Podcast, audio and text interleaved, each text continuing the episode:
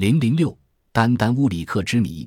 沿着玉龙喀什河行进，在和田东北部塔格拉玛干沙漠深处，有一座废弃于唐代的重要佛教遗址梁协城，后来的名字叫丹丹乌里克。二十世纪初，经英国考古探险家斯坦因向外界披露后，这个遗址立刻引起了国际学术界的瞩目。但奇怪的是，自斯坦因在丹丹乌里克考察之后，这个遗址就突然从人们的视野中消失了。无论是寻宝人还是后来的专业考察人员，就再也没有找到这个遗址。直到二十世纪末叶，新疆的文物考古工作者才宣布，他们在策勒县北部约九十公里的沙漠中，再度发现了隐匿近百年的丹丹乌里克遗址，引起了世人的巨大兴趣。斯坦因考察和发掘丹丹乌里克遗址的时间是一九零零年十二月。为了顺利到达新疆考察。他向印度当局呈交的申请书非常具有说服力。他写道：“众所周知，现今和田曾经是古代佛教文化中心。很显然，这种文化发源于印度，并且有明显的印度特色。”他列举了当地找宝人发现的许多古代文书、钱币、雕刻、绘画等文物后，接着写道：“如果对这些古遗址进行系统的发掘，”将会得到对于印度古代文化研究极为重要的发现。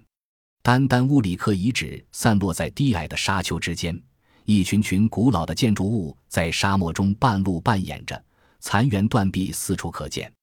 就是被沙丘埋没的废墟，仍可从立在沙埋层面上的一排排木桩或房屋框架上分辨出来。斯坦因一行不仅发现了许多浮雕人像。还发现画在墙壁上的比真人还要大的佛和菩萨像。最使他激动的是，陆续发现了一些各种文字的文书，进而，在一所建筑物中发现了佛教寺院的藏书室，这更使他喜出望外。斯坦因获得的大量手抄本文书中有波罗米文的，也有不少是汉文的。汉文文书有一张是状告某人借驴不还的内容。上面注明的日期是大历十六年，即唐德宗建中两年（七百八十一）。文尾标出写状人的地点是结谢，这可能是丹丹乌里克当时的名称，也可能是城中某个更小的居民区的名称。除了结谢，汉文文书还涉及到一个名为护国寺的佛寺。此外，斯坦因又发现了一只来自中原的彩绘漆木碗。从上述这些遗存。斯坦因推断，寺院组织中的最高佛僧首领是汉人，而皈依者显然都是当地人。同时，从一些破碎的纸片上还可以看到，公元八世纪时这里佛教仍很繁盛。于是，斯坦因又得出如下合乎情理的结论：这些琐碎内容的汉文文书散落下来不久，沙漠便吞没了这些小屋子。小纸片不可能抵挡住年复一年的春秋季节风沙对这个地区的冲刷。接着，斯坦因又发现了古梵文和突厥文的文书，还有一些精美的佛教壁画，这大大增强了他的兴趣和信心。这些重要的发现，伴着沙漠上灿烂的阳光，驱散了夜晚的严寒，使斯坦因在这里度过了圣诞节。他写道：“在那辽阔无垠的平原里。”我仿佛是在注视着地底下一个巨大的城市的万家灯火，这难道会是没有生命又没有人类存在的可怕的沙漠吗？我知道，我以后将永远也不能再看到这壮丽迷人的景色了。斯坦因在获得了大量浮雕文书之后，没有想到发生了更使他惊喜的事情，他发现了几幅价值连城的唐代木板画和壁画。这几幅画就是后来轰动世界美术界，并在解释上引起争论的《蜀神图》《转思公主》《波斯菩萨》和《龙女图》。颇为神奇的是，除了波斯菩萨之外，其他三幅图的内容完全与玄奘法师《大唐西域记》的记载符合，但在绘画风格上，基本上属于在印度流行的希腊美术风格。斯坦因认为。这些图画出现的时间虽然比印度犍陀罗艺术晚了好几个世纪，但是希腊风格仍然反映得甚为清楚。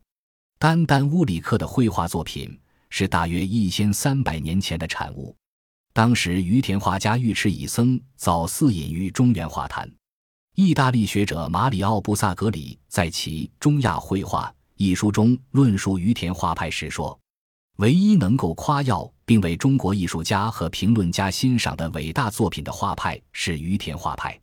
遗憾的是，只有为数不多的幸存绘画证明这些作品在类型、源头、时代和主题上是一致的。于田画派证明，他已吸收了印度、萨珊波斯、中国、粟特，甚至还可能有花剌子模的影响。”他还认为，丹丹乌里克等处遗址的于田绘画、雕塑中的人物、图案等，是从犍陀罗之源演变而来的，但并不否认这些艺术经是经于田艺术家使用真正的创造力重新做成的。丹丹乌里克伊朗菩萨体型被特意拉长的处理，正是于田绘画与外来画风巧妙结合的实证。在传出公主木板画上，中原艺术的影响显而易见。《龙女图》则更是中西文化交汇融合的一幅杰作，在所有绘画中显得卓尔不凡。中国线描技法和西方凹凸法融为一体的画法，在这幅作品中得到精妙的体现。据记载，开封大相国寺碑称该寺有十绝，其第八绝即唐明皇驰车道正依于田国转样画的北方毗沙门天王，说明于田花样传入中原地区。成为中原画家临摹的范本。印度学者普里说，于田绘画因不失其本源的生命力和童话力而著名。于田绘画在早期受到犍陀罗艺术影响是很大的，但到七世纪左右，单单乌里克绘画乃至整个于田绘画，中国中原汉文化的成分明显加重了，这也是毋庸置疑的事实。因为在唐代，中原与于的关系更加密切。交流日益扩大。隋唐时代，于田的绘画艺术达到高度发展时期，其标志是集多种外来艺术形式于一身，使于田画派以中西合璧、兼收并蓄的风格而著称于世。单单乌里克的绘画就充分体现了这一特点。《蜀神图》等几幅画在木板上的画，是斯坦因在丹丹乌里克废墟里获得的奇特的遗物。这些木板画放在神像下。无疑是信徒们的供奉品。其中一块尺幅较大的木板上画着一个鼠头半身人像，头戴王冠，背有椭圆形光环，坐在两个侍者之间。斯坦因解释说，在玄类的于田记载里，保存着一则鼠壤坟的故事。据说古代此地对鼠及鼠王具甚尊敬。某次匈奴大举人侵于田，全得鼠群捏断匈奴马具，因而敌军大败，果得以全云云。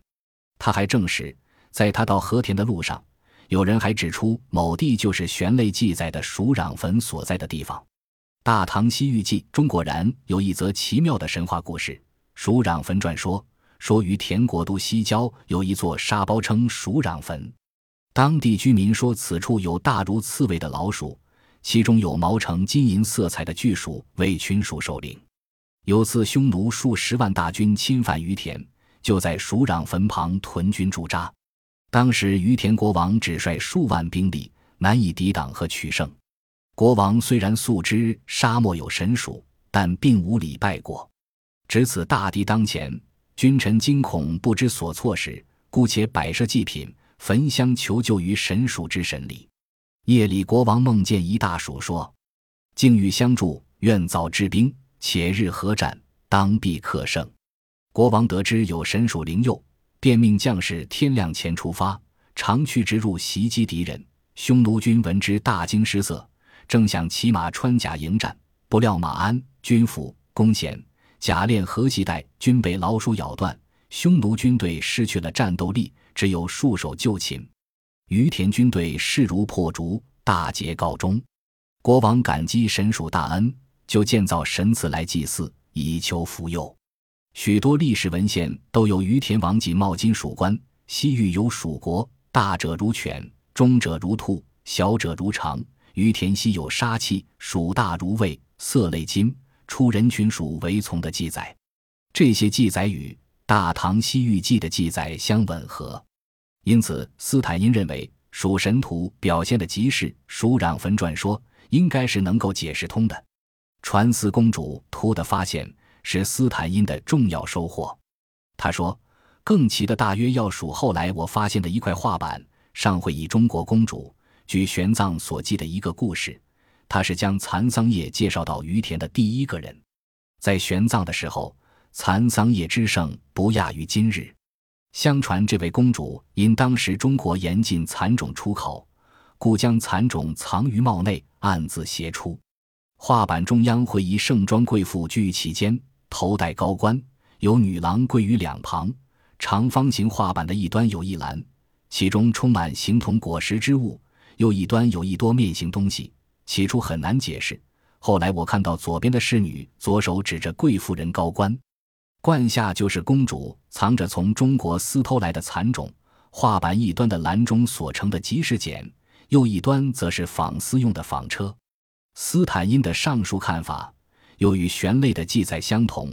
昔者此国谓之蚕桑。闻东国有之，命时以求。时东国君密而不赐，严持官防，无令桑蚕出也。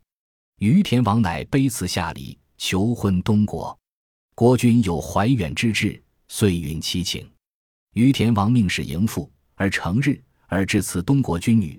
我国素无私锦桑蚕之种，可以迟来，自为常服。女闻其言，密求其种，以桑蚕之子。至茂序中。既至官房，主者便所，唯王女貌不敢以厌。遂入于田国，指麻舍伽蓝故地，方北以礼，奉迎入宫，以桑种留于此地。当年玄奘在于田国都东南拜谒了麻舍伽蓝，这是为纪念东国君女建立的。除《大唐西域记》以外，《于田国寿记》等文献也有东国君女传司的类似记载。关于传祀公主的绘画内容。因玄奘在《大唐西域记》中的记载而互相印证，引起了国内外学者的广泛关注。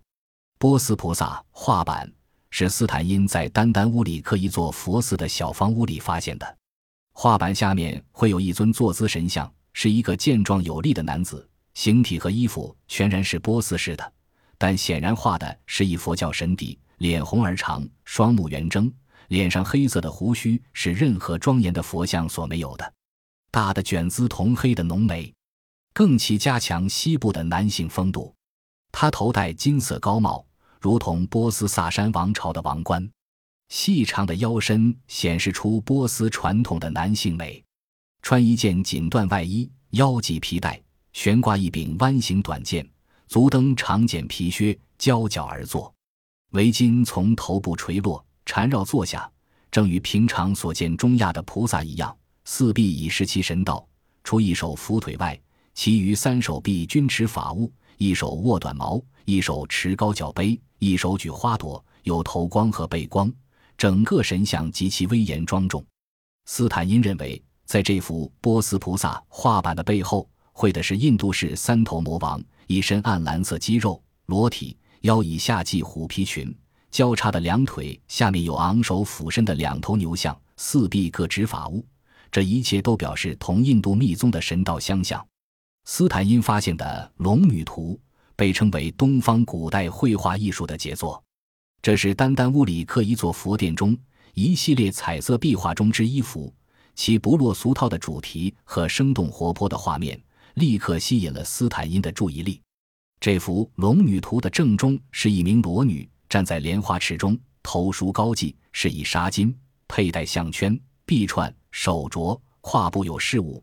他左手扶乳，右手制腹，扭腰出胯，呈三道弯姿势。池中还有一裸身男童，双手抱住裸女的腿，仰望着她。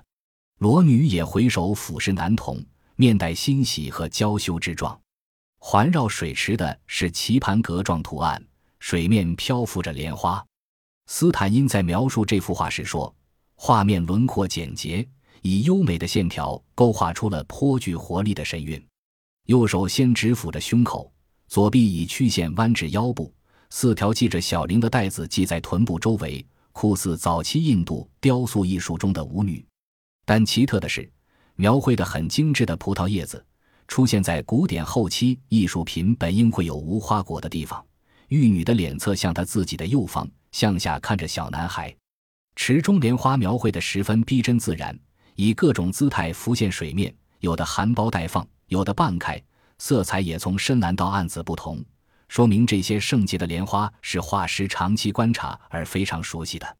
水池前面还画有一匹没有骑者的马和其他一些人物，使人联想到它的主题可能是表述一个荒诞的神话，即玄奘所寄于田南边河流中的龙女向人间求婚的故事。斯坦因在这里所说玄奘记载的神话，是《大唐西域记》中龙女所夫的故事。故事说。古代于田城东南方有一条大河，用以灌溉农田。后来河水断流，据说是龙的缘故。国王在河边见此祭龙，龙女便凌波而至，说她丈夫亡故，使她无所依从。如国王为她选配一夫，水流即可恢复。后来选中一大臣，穿白衣骑白马进入河中龙宫，从此河水不断，造福百姓。